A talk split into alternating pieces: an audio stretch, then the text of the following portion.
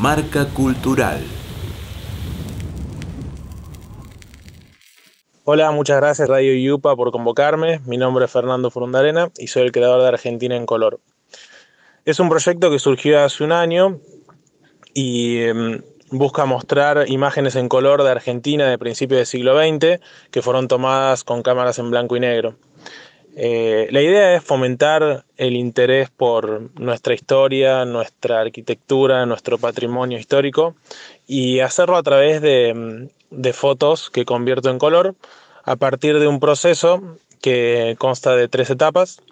La primera es la selección de la imagen, que tiene que ser nítida, tiene que estar iluminada, en foco, que bueno, ya es bastante complicado encontrar fotos con esas características de la época, pero, pero hay.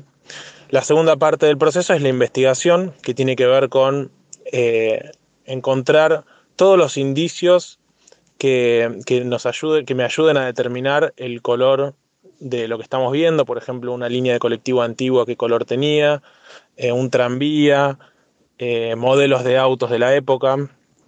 Y a partir de esa investigación pasó a la tercera etapa, que es la edición técnica, en la cual a partir de un programa de inteligencia artificial y de Photoshop es donde puedo, puedo restaurar y, lograr los colores más probables que hubiese tenido o que hubiese visto la persona que sacó la foto.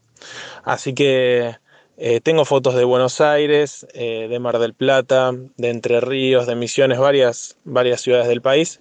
Así que los invito a entrar en mi Instagram, que es arroba Argentina en color.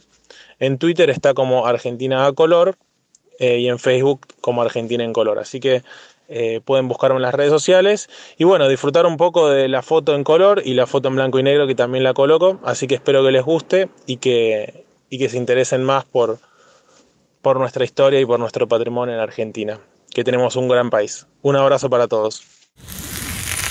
Marca Cultural, Radio Yupa, Cultura y Patagonia en Sonidos.